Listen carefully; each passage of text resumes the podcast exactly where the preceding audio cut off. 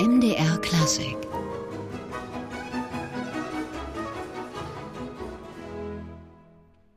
Das Händel-Festspielorchester Halle spielt Händels Wassermusik hier bei MDR Klassik und das natürlich nicht ohne Grund, denn am Donnerstag beginnen die sogenannten kleinen Händel-Festspiele in Halle, das Festival Händel im Herbst und in gut zwei Stunden findet im Händelhaus eine Pressekonferenz statt, die auf die kommenden Händel-Festspiele 2019 vorausblickt. Und ich freue mich, dass wir hier schon sozusagen exklusiv über beides reden können bei MDR Klassik und zwar mit Clemens Birnbaum, dem Intendanten der Händelfestspiele in Halle und dem Direktor der Stiftung Händelhaus. Herzlich willkommen, Herr Birnbaum.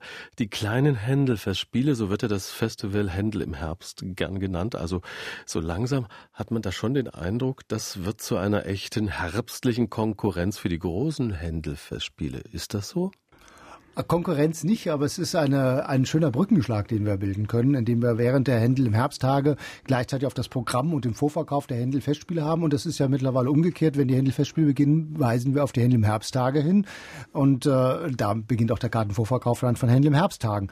Also die kleinen Händel Festspiele haben aber eine eigenständige Berechtigung. Das klingt so etwas, als seien die äh, nicht so ganz so geliebt. Sie sind einfach nur vom Umfang kleiner, aber von der Qualität, denke ich mir, hat sie dieselbe Qualität äh, wie die Händel Festspiele selber. Wenn ich nur daran denke, dass das Festkonzert mit Simone Kermes äh, und Concerto Köln, das ist natürlich zwei glanzvolle Namen. Und äh, wenn die Wiederaufnahme auch von der Berenice ist, wenn Ragnar Schirmer aufspielt, ich glaube, die Auflistung schon zeigt, dass das zwar kleiner von der Anzahl der Veranstaltungen sind, aber von der Qualität durchaus die gleichen äh, Qualitätsansprüche hat wie die Händelfestspiele selbst. Hm, Simone Kermes übrigens dann am kommenden Freitag um diese Zeit zu Gast hier bei MDR Klassik. Und ja, was wir jetzt nicht erwähnt haben, Herr Birnbaum, ist das Alexanderfest, mit dem das Festival Händel im Herbst eröffnet mit dem Händel Festspielorchester und dem Universitätschor Johann Friedrich Reichert. Lokal patriotisch geht's also zu, aber die beiden Ensembles sind ja insgesamt wichtige Komponenten beider Händel Festspiele. Definitiv, das Händel Festspielorchester ist ja auch, wenn man so möchte, ein Urkern der Händelpflege in Halle.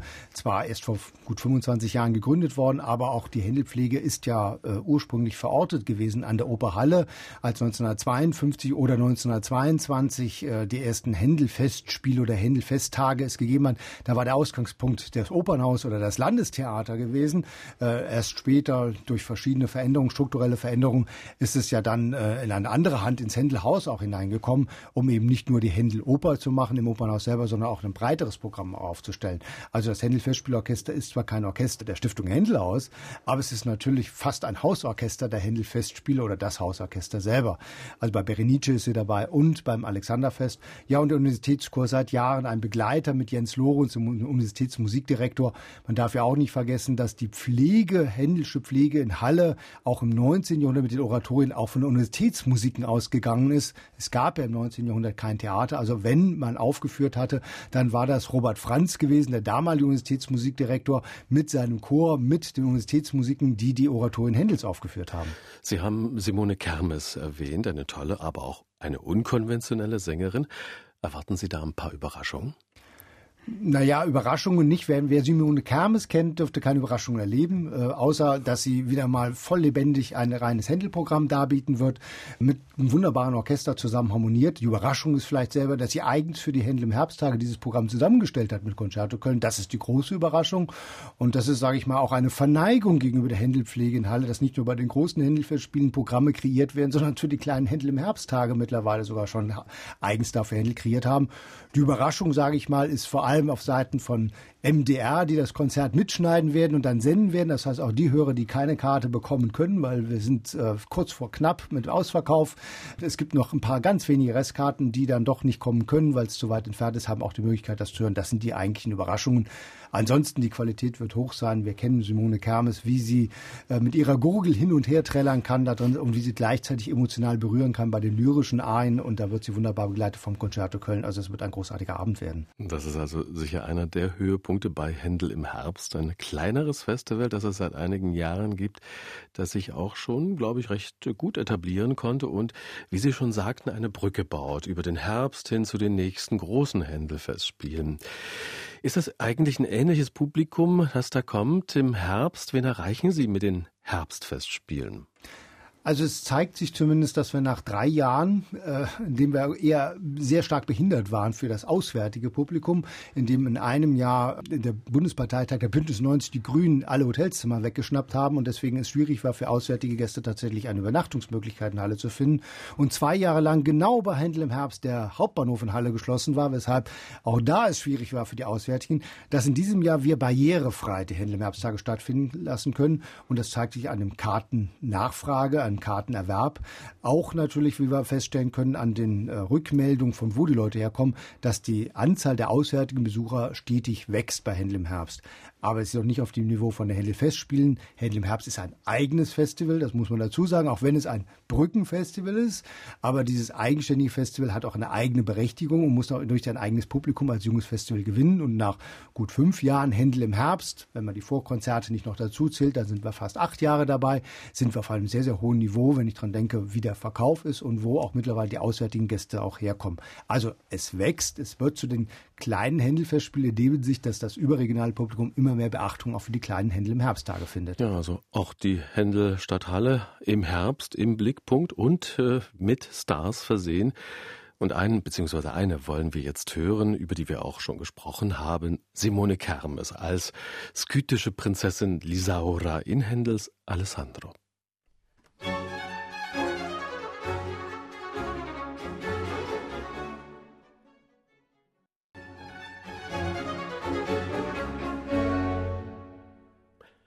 Simone Kermes als skytische Prinzessin Lisaura in Händels Alessandro zusammen mit der lauten Kompanie von Wolfgang Katschner und bei uns im MDR-Klassikgespräch heute Clemens Birnbaum. Heute, Herr Birnbaum, wird ja noch das Programm der großen Händelfestspiele in Halle vorgestellt und da können wir schon mal reinschauen. Prall gefüllt mit illustren Namen und jede Menge Offerten. Ja, wir haben da das Gefühl, das wird jedes Jahr noch ein bisschen dichter. Ist es tatsächlich mehr geworden? Also wenn man rein statistisch jetzt mal die Veranstaltungsanzahl durchzählt, wird man feststellen, äh, das ist ungefähr die gleiche Veranstaltungszahl wie in den vergangenen Jahren.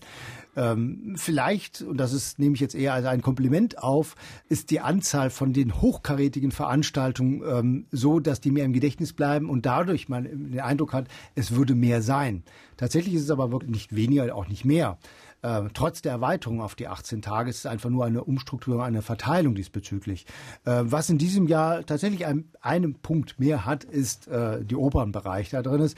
Also statt den wie in den vergangenen Jahren sieben Opern haben wir jetzt acht Opern. Das hängt mit einer ganz neuen Kooperation zusammen, nämlich mit dem Theater oder dem Oper in Magdeburg, die ein Serse als Neuproduktion herausbringen äh, im Frühjahr und dann bewusst aufgenommen haben mit uns in Absprache darin während der Händelfestspiele, sodass wir eine Spielstätte als neue Spielstätte das Theater Magdeburg haben mit einer Händeloper, nämlich Serse. Also da ist tatsächlich eine Ergänzung mit dazu. Ansonsten gibt es die ungemein große Anzahl von fünf szenischen Opernproduktionen, die man sich an den 18 Tagen ansehen kann. Große Oratorienaufführungen, aber an der grundsätzlichen Anzahl der Veranstaltungszahl hat sich nicht geändert. Nur die Veranstaltungstage seit drei Tagen eben auf 18 Tage erweitert.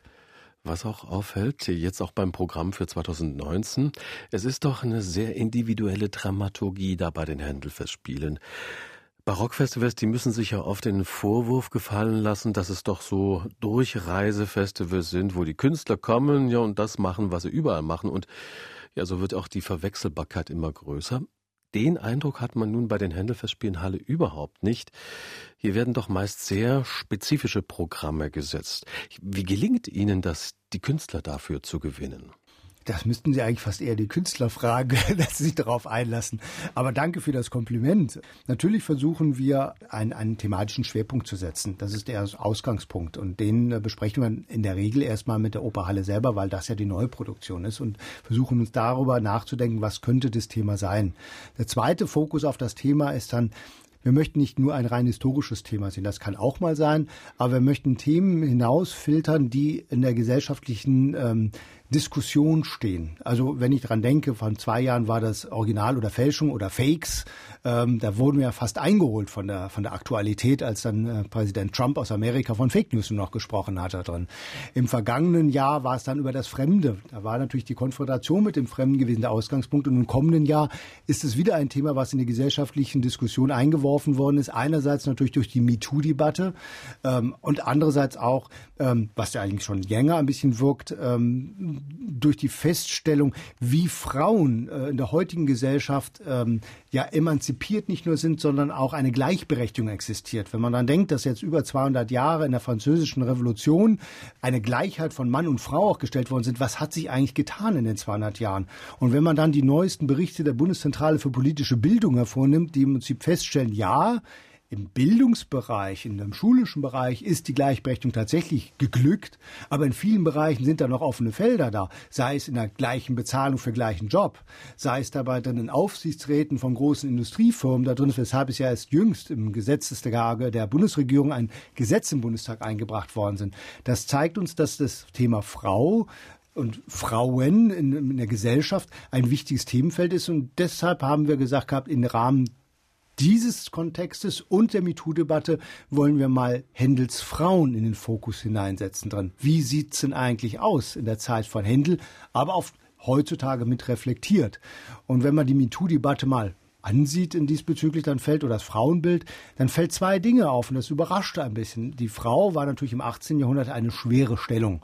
Wenn man sich schon mal ansieht, da drin ist, wie überhaupt Frauen reflektiert worden sind, sagt es schon sehr viel aus über Händels Vater. Wir viel mehr wissen, wir sogar ein Bildnis haben von Händels Vater. Dagegen von den Frauen aus der Händels äh, Familie, von der Mutter, von den Schwestern, wir noch nicht mal eine Abbildung haben. Das meiste über die Mutter erfahren wir über den Leichenpredigt die wiederum ein Mann gehalten hat. Ähm, und das können wir immer weiter treiben, wie die Frau, Händels Mutter, als Witwe überhaupt überleben konnte in der Zeit und das Haus auch behalten konnte, weil sie ja keinem Beruf nachgehen konnte. Äh, darüber wissen wir relativ wenig. Trotzdem gab es Bestrebungen schon. Wenn man bei Händel sich anguckt, eine Mrs. Delaney in London, man würde heute fast sagen, es war ein Groupie gewesen, wollte ab und zu äh, emanzipatorisch wirken, darin durfte aber nicht ihre freie künstlerische Aktivitäten gestalten, hat mit Stickereien bis heute bezaubert. Also im British Museum kann man wunderbare Stickereien diesbezüglich sehen. Also die Zwänge für Frauen in der Gesellschaft sind deutlich ablesbar im 18. Jahrhundert. Im Gegensatz dazu sind die Frauenfiguren auf der Opernbühne, auf der Theaterbühne ein ganz was anderes. Das sind emanzipatorische, das sind starke Frauen. Und davon führen wir einige auf, wie die Königin Agrippina, wie äh, Susanna, die ja in der MeToo-Debatte, könnte man sagen, äh, ja, sexuell missbraucht wird. Und wenn man sich die biblische Geschichte ansieht, nur weil sie als Nackte heimlich beobachtet worden ist von zwei gierigen alten Männern, musste sie ja mit ihrem Leben dran glauben. Und äh, das war auch eine juristische Fragestellung, die weit ins Mittelalter zurückgeht. Also solche Frauenfiguren haben wir in den Vordergrund genommen, um diese Frauendebatte zu Händelszeiten in die Gegenwart und wieder zurück zu reflektieren. Ja, und äh, Kleopatra nicht zu vergessen. Nicht zu vergessen, Kleopatra. Äh, manche Leute mögen verwundert sein, wenn wir hier einfach so viele Namen aufzählen von Frauenfiguren, die vorstehen, die Alcina, die große Zauberin, eine der frühesten femme fatales, wenn man so möchte, die es im 18. Jahrhundert so nicht, sondern erst im 19. 19. Jahrhundert gab. Aber die Oper heißt ja eigentlich Giulio Cesare. Aber, richtig, wenn man sich die Musik eigentlich von Händel ansieht, ist es Kleopatra, die Händel zu einer Charakter geformt hat, die eine Entwicklung vornimmt, die bei Giulio Cesare in der Musik nicht da ist. Wunderschöne Art von Giulio Cesare, aber keine Entwicklung. Äh, er bleibt eigentlich stehen. Ja, und damit hängt vermutlich zusammen, dass die Künstlerliste diesmal sehr weiblich geprägt äh, ist. Kann das sein? Na, das ist äh, zwangsläufig, wenn man so möchte. Wenn man die großen Händelwerke, in denen Frauenfiguren vorne wegstehen, dann waren das auch meistens zu Händelzeiten Frauen, die es gesungen haben. Also ob das die Cuzzoni war, ob das die Bordoni war, die da Strada war.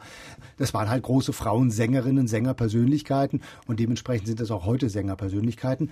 Aber wir haben auch in einem Programm bewusst in der Händelhalle die Gender Stories, also die Faszination der Barockoper des Publikums dafür, wo man nicht wusste, ist das Mann, eine Frau, denn das spielt ja ständig mit diesen Gender Stories. Da ist ein Kastrat, der eine hohe Stimmlage, also eine Sopranstimmlage singt, die teilweise eine Frau darstellt, die wiederum innerhalb der Oper dann auf einmal sich als Mann verkleidet, dann wieder eine Frau darstellt, so wo man das Publikum liebte anscheinend wirklich in der Barockzeit nicht zu wissen, was ist denn das dort gerade? Allein der Kastrat selber, ist das ein Mann? Ist das eine Frau? Ist das ein eigenständiges Wesen? Und diese Gender Stories ist Thema eines Konzertes selber. Also auch da kommen auch durch auch Männer, aber dann Countertenöre, weil Kastraten gibt's ja.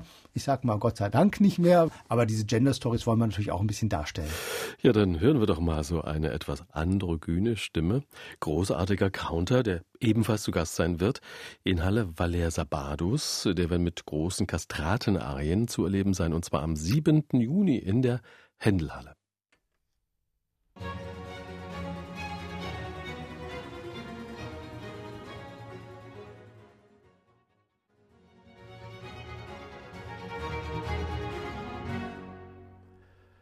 Valeria Sabadus hier als Oreb, einer der beiden Gegenspiele des Gideon im Alten Testament im Oratorium Gedeone von Nicola Porpora, der ja wiederum zeitweise zumindest Händels Gegenspieler in London war. Und um Händel geht es bei uns. Bei uns im MDR Klassikgespräch ist heute Clemens Birnbaum, Direktor der Stiftung Händelhaus und Intendant der Händelfestspiele in Halle. Und heute noch wird äh, das Programm für die neue Saison offiziell bekannt gegeben. Herr Birnbaum, die Frauen, Sie haben wir gehört, stehen im Mittelpunkt thematisch. Die großen Opernfiguren der Händelzeit und damit auch die großen Diven der damaligen Tage und die Damen, die bei den Händelfestspielen zu Gast sein werden, das sind die großen Sängerinnen-Namen von heute. Hanna Blazikova, Anna Prohaska, Nuria Rial, Vivica Genot, Caroline Sampson, Robin Johansson, Siri Caroline Thornhill. Ja, wie grenzt man denn die bitteschön voneinander ab bei dieser geballten Ladung sozusagen? Die haben ihre eigenständige Programme, ähm, die auch, denke ich mir, passend dazu ist. Also wenn ich an Hanna Blaschikova äh, mir das Programm ansehe, da werden wir einen Programmfokus haben auf die Figur der Arianna. Das fängt schon mit Monteverdi an, also der frühesten Opernkomponisten, der das berühmte Lamento d'Arianna geschrieben hat von einer Rest der Oper ist ja nichts mehr existent. Und äh, Arianna ist ja auch eines der Opern, die Händel ja komponiert, Arianna in Kreta.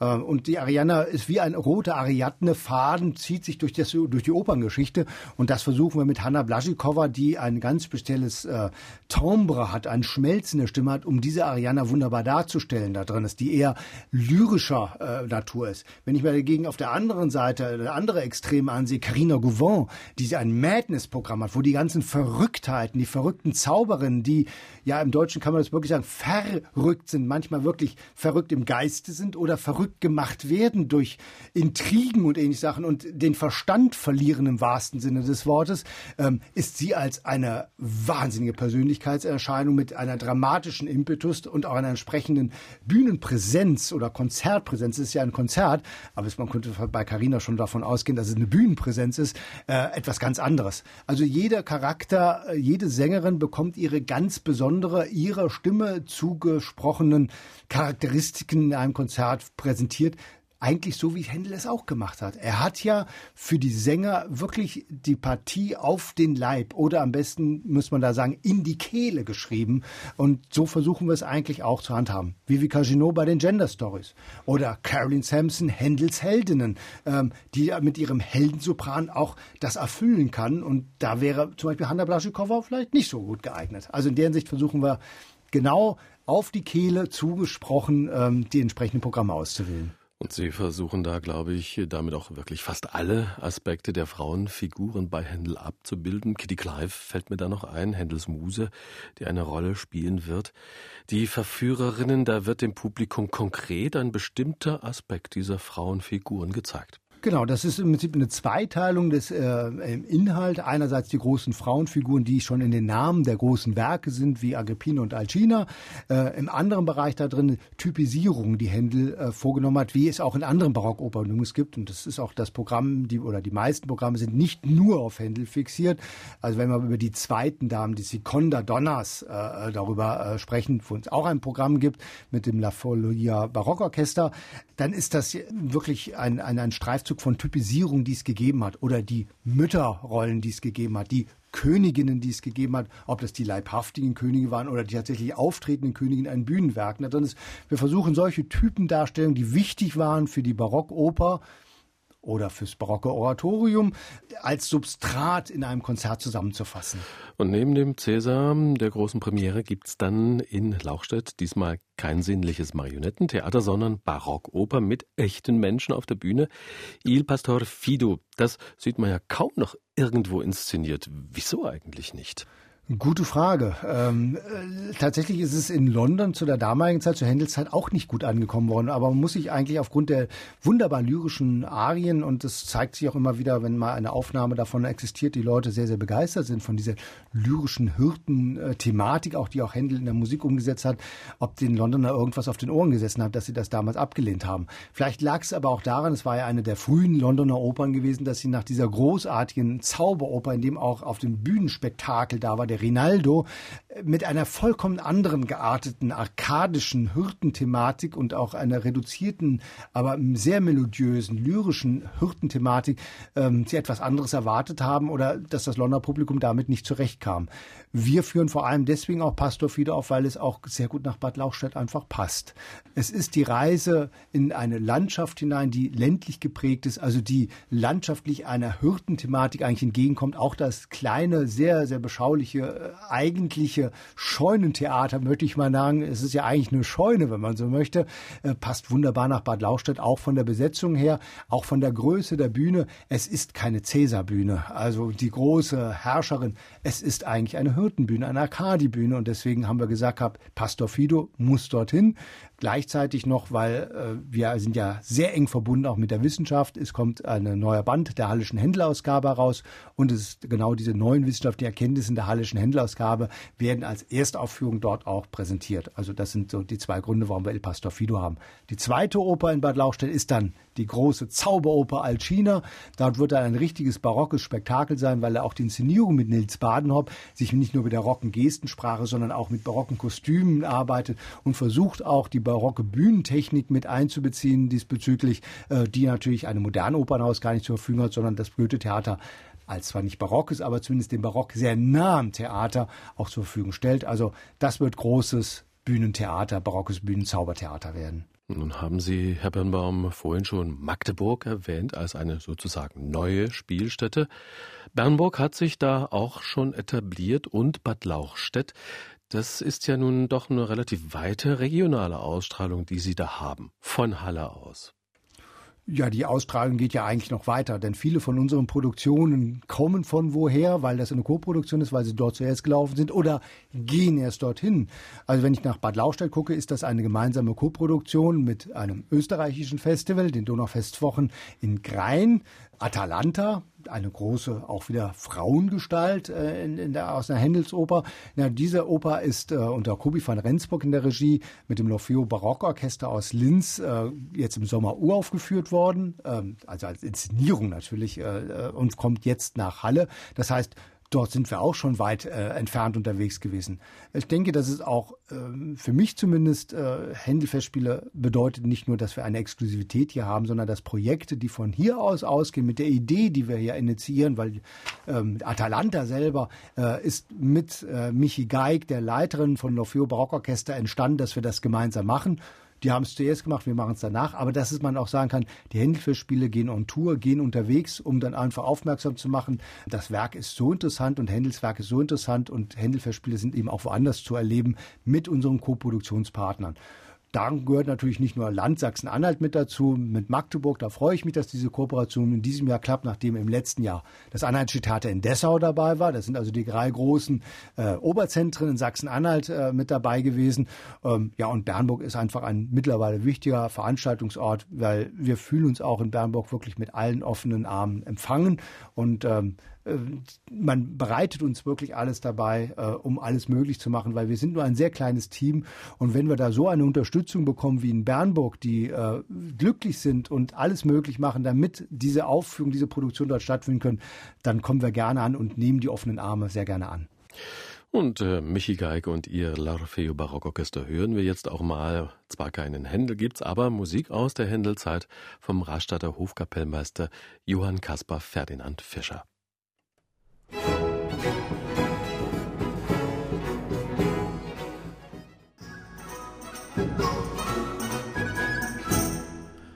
Ein kleiner Vorgeschmack auf die Atalanta im Juni nächsten Jahres im Theater Bernburg. Barocke Hofmusik von Johann Caspar Ferdinand Fischer mit dem L'Orfeo Barockorchester unter Michi Geig. Und wir sprechen über die nächste Ausgabe der Händelfestspiele, die heute in Halle vorgestellt wird. Und bei uns ist Clemens Birnbaum, Intendant der Festspiele und Direktor der Stiftung Händelhaus, zu Gast im MDR Klassikgespräch. Herr Birnbaum, wir haben jetzt über die Händelopern gesprochen, über die Frauengestalten, die eine ganz wichtige Rolle spielen werden. Ein ganz anderer Aspekt, äh, der mir aufgefallen ist, ist der geistliche Händel. Das Utrechter Tedeum und das Nisi Dominus und das Ganze gekoppelt mit einem Werk des etwas ja in Vergessenheit geratenen Händelzeitgenossen Diogenio Bigaglia. Äh, das sind dann so Entdeckungen am Rande, die Sie da mit präsentieren wollen? Ja, also das äh, Utrechter Tedeum bzw. Jubilate ist jetzt kein so unbekanntes Werk von Händel, wird häufig aufgeführt, aber was tatsächlich sehr selten aufgeführt wird, weil es ein doppelchöriges Werk ist, das heißt, es ist auch schon der Aufwand ist extrem hoch, um das zu machen für ein nicht ganz so langes Stück, deswegen sind es ja auch drei Stücke insgesamt, ist das Nisi Dominus. Also das findet man im Programm selber. Es ist großartige ähm, römisch-katholisch inspirierte ähm, Chormusik, äh, die wir dort haben. Und äh, um das Programm zu ergänzen, äh, war die Idee gewesen, einen weiteren Italienischen Komponisten, äh, der vor allem in Venedig tätig war, Bigaglia, Domenico Bigaglia, mit aufzunehmen. Äh, das ist dann immer sehr schön, wenn das Programm nicht voll ist, dass man äh, tatsächlich nochmal ein, ein unbekannteres Werk in den Kontext zu Händel hineinsetzen, der von den Zeitgenossen sehr, sehr geschätzt und beliebt war. Übrigens auch Bigaglia von, äh, von äh, Scheibe in seiner äh, kritischen Musikus äh, beschrieben, als einen hervorragenden Komponisten bezeichnet worden ist. Also zu Händels Zeiten war der Name durchaus ein Begriff gewesen, auch außerhalb Italiens. Wir haben ihn jetzt einfach ein bisschen vergessen. Und dass man ihn so ein bisschen mal wieder aus der Vergessenheit rückt und mal in ein äh, Zentrum hineinstellt und ihn mal vorstellt, äh, ist auch mit einer Aufgabe der Händelfestspiele. Wie auch, wie wir das in einem anderen Zusammenhang machen, bei den Aufführungen der Händelschen Pasticcio. Denn diese Pasticci von Händel sind ja manchmal nur auf die Musik Händels neu zusammengestellte Musik, das gibt es auch, ähm, aber eben auch Musik, die Händel von eigentlich nur aus anderen Komponisten zusammengestellt hat. Und da haben wir gleich zwei im nächsten Jahr im Programm mit dem Arbace und der Omista äh, äh Venceslau. Und das sind zwei unterschiedliche Pasticcio. Bei dem einen hat er nur einen Komponisten, nämlich Hasse genommen. Bei dem anderen hat er die Best-of der italienischen Barockopernmusik zusammengestellt. Und ähm, ja, damit zeigen wir auch dem Publikum, was äh, die Kompon zeitgenössischen Komponisten zu Händels Zeiten äh, geliefert haben, von dem sich Händel nicht nur hat inspirieren lassen, sondern manches auch verwendet hat. Gut, das galt ja damals als Ehrenbezeugung. Da war ja die Musik noch nicht mit Rechten belegt. Herr Birnbaum, über dem Programm auf der Seite der Händelverspieler Halle steht ein Slogan Don't be afraid of Baroque. Äh, glauben Sie denn, dass jemand die Barockmusik fürchtet in irgendeiner Weise? Nein, das glaube ich nicht. Das war mal ein Titel gewesen von einem Konzertprogramm, was wunderbar war mit dem äh, So Quadro Italiano. Und es ist ein bisschen inspiriert an einem Stück Don't Be Afraid of Virginia Woolf. Äh, da geht es ja auch nicht, dass ich Angst habe vor Virginia Woolf. Äh, äh, das ist einfach ein kleines Augenzwinkern, die äh, das damit zu tun Ich glaube, keiner muss Angst davor haben. Gerade nicht bei einem so facettenreichen Programm, wie wir es versuchen anzubieten, in dem es nicht nur Barockmusik gibt, in dem es auch Brückenschläge gibt zur Rockmusik, zum Jazz gibt, zur interkulturellen Projekten gibt. Das schon erwähnte mal kurz gestreifte Mutterprojekt ist ein solches interkulturelles Projekt. Oder wenn ich an das Händlerhaus-Konzert Konzert denke mit Jean Rondeau, einem der Super-Cembalisten, der einen Preis nach dem anderen abgeräumt habe, der aber jetzt nicht mit einem reinen Cembalo-Solo-Programm mit Barockmusik kommt, sondern im Gepäck äh, Thomas Dunford an der Laute hat und gleichzeitig einen Musiker aus dem persischen Musikbereich da drin ist und sie quasi mit Musik Händels und anderer barocker Musik und gleichzeitig persischer Musik äh, äh, improvisieren und äh, das aufbieten werden, zeigt, dass die Facettenreichtum sehr groß ist, bis hin zu Education-Projekten, die wir haben. Also keiner muss Angst haben vor Barockmusik, weil man findet immer etwas, wo eigentlich, wenn man sich das Programm ansieht, äh, man Anknüpfungspunkte ähm, finden kann, wo man gefallen hat, auch wenn man sagt, Barockoper ist nichts für mich. Mal abgesehen von den Brücken, die Sie da bauen, man hat ja auch in der Barockmusik in den letzten Jahren den Eindruck, dass die Konzerte immer zugewandter werden, dass das Publikum eine immer wichtigere Rolle spielt, manchmal bis hin zum Session-Charakter. Beobachten Sie das auch? Ähm, das hängt ein bisschen davon ab, würde ich sagen. Also wenn eine konzertante Opernaufführung ist oder vor allem auch eine oratorische Aufführung, ist diese Art von Interaktion mit dem Publikum weniger vorhanden, dieser Session-Charakter. Ähm, wenn es ein kleinteiligeres Programm ist oder wie es auch immer geartet ist, wenn zum Beispiel bei dem schon äh, von Ihnen erwähnten Kitty Clive-Projekt mit äh, La Peggiata und Christina Plua, da wird es, äh, das ist ein, das ist ein Session-Projekt, Herr Donners. Ähm, das hat aber auch mit der Musik selber zu tun, weil diese Songs, äh, die für Kitty Clive geschrieben wurden, äh, das war ja der Star am Londoner West End, würde man heute sagen West End. Also der Schauspielstar, für den haben die Musiker äh, Songs schreiben dürfen und sie waren stolz darauf, wenn sie es durften. Aber was sind das für Songs? Das ist eine Oberstimme und es ist eine Unterstimme und jetzt muss man überlegen, wie füllt man das Ganze äh, heutzutage, weil einfach nicht so viel überliefert ist. Und da ist natürlich so ein Session-Charakter, wie es gerade Christina Plua mit La Peggiata bringt, wunderbar geeignet. Deswegen war es auch für sie ein Projekt gewesen. Interessant ist übrigens wirklich, äh, wie weit dieser Session-Charakter mit einer wenn man so möchte, klassischen Konzertprogramm, das sieht man schon im 18. Jahrhundert bei Kitty Clive. Denn Kitty Clive war die Schauspielerin gewesen, die dort diese Songs gesungen hat, wie sie auch geschrieben waren und gleichzeitig voll auskomponierte Musik. Sie war nämlich die Dalila in Samson bei Händel und sie hat auch bei Messias die Sopranpartie mal gesungen. Das heißt, diese Schauspieler muss eine ungemein für uns unverständliche Stimme gehabt haben, weil sie wie eine Sängerin und gleichzeitig wie eine Schauspielerin eine Persönlichkeitserscheinung hatte. Wir können nicht ermessen, was das für eine Person war. Also in dem Projekt, ja, es gibt diese Hinwendung dafür, diesen Session-Charakter, manchmal auch in den Inszenierungen der Oper. Das hängt dann ein bisschen äh, auch von den Regisseuren ab, auch von den Theaterorten. Äh, wir versuchen das in verschiedensten Projekten auch tatsächlich zu machen. Wir haben so einen Ort, wo so ein bisschen der Session-Charakter im Vordergrund steht, das Experimentieren. Das sind diese Barock-Lounges, die wir anbieten, meistens Verbindung zur elektronischen Musik. Äh, kommenden Jahr wird Horch dabei sein, die dabei sind. Das ist häufig in der Georgenkirche bei uns, wo genau diese Programmpunkte vorhanden sind. Wir sind im MDR Klassikgespräch heute bei uns zu Gast Clemens Birnbaum, der Intendant der Händelfestspiele Halle, der heute Vormittag sein Festivalprogramm der Öffentlichkeit vorstellen wird. Ja, und im Mittelpunkt Herr Birnbaum, wie immer, die Opernpremiere, wir haben es schon gesagt, der Giulio Cesare. Und inszenieren wird Peter Konvitschny. Klingt spannend. Spannendes Wiedersehen, ähm, kann man ja nur sagen, denn Konvitschny hat ja drei berühmte Inszenierungen hier in den äh, 80er Jahren in Halle bzw. Bad Lauchstädt geliefert. Der Floridante ist legendär. Damals nicht unumstritten, das darf man nicht vergessen. Äh, so in der Rückblende gilt das so, als wäre das unumstritten gewesen. Ja, und jetzt kommt er zurück mit einem Julius Caesar, man muss ja sagen, bei ihm Julius Caesar, wenn es wird in deutscher Sprache sein, äh, das war die Voraussetzung gewesen, sonst hätte er es äh, nicht gemacht. Ja, ja, schauen wir mal. Da kann man natürlich bei szenischen Produktionen, die noch nicht äh, die Premiere gehabt haben, kann ich auch gar nichts dazu sagen, in welche Richtung das hineingeht. Das betrifft ja auch die Alcina, es wird eine Premiere bei uns sein, da weiß ich auch nicht, und Il Pastor Fido ebenfalls. Ähm, da kann man natürlich über Daniel Pfluger nachdenken, der Regisseur von Il Pastor Fido, der äh, im Badischen Staatstheater bei der Händeloper in Karlsruhe äh, inszeniert hatte, dass das eine sehr reduzierte, spannende, lyrische Fassung passt und zu Pastor Fido sein wird. Wie es aber genau aussieht, das kann ich Ihnen leider nicht sagen. Das wäre auch schade, dann würden ja die Spannung, würden wir die verlieren, die wollen wir doch gerne noch erhalten. Herr Birnbaum, Sie haben gesagt, die kleinen Händelverspiele, äh, Händel im Herbst, die etablieren sich, da springt das Publikum äh, zunehmend drauf. Und die großen, da habe ich gesehen, bitte schon mal auf die Warteliste setzen lassen, denn der Vorverkauf startet ja erst. Naja, also wir haben im letzten Jahr einen großen äh, Besucherrekord gehabt und das war erfreulich. Und es zeigte sich auch äh, nach einer Besucherbefragung, die wir durchgeführt haben, dass auch ein sehr hoher Anteil an auswärtigen Besuchern da war. Also nicht nur aus der Region von äh, Halle, sondern wirklich auf, aus dem gesamten Bundesgebiet und aus dem europäischen und sogar darüber hinaus Ausland. Die Nachfrage war sehr groß gewesen. Äh, wir hoffen, dass wir das weiter verstetigen können. Das müssen wir einfach schauen. Äh, wir gehen in den Kartenvorverkauf. Die ersten äh, Rückfragen nach dem ersten kleinen Übersichtsfly, den wir gegangen haben, war sehr, sehr positiv gewesen von, ihr seid ja verrückt, was ihr alles macht da drin ist. Wann soll ich denn überhaupt kommen? Ich kann doch nicht alle 18 Tage kommen das ist das beste Kompliment, was man haben kann, wenn jemand sagt, ich verdammt nochmal, ich weiß nicht, was ich wählen darf und wählen soll daraus.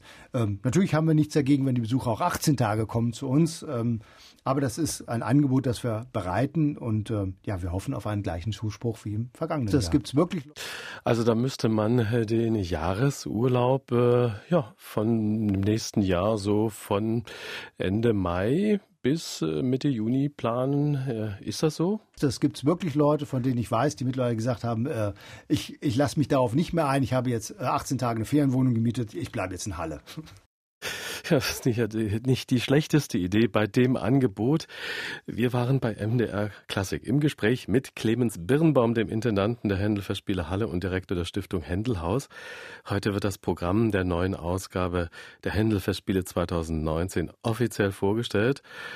Ja, bei uns äh, wissen Sie es schon ein bisschen früher und wenn Sie es nochmal in Ruhe anhören möchten, die Empfehlungen von Clemens Birnbaum, dann finden Sie dieses Gespräch wie alle anderen hier bei MDR Klassik im Netz unter mdrklassik.de.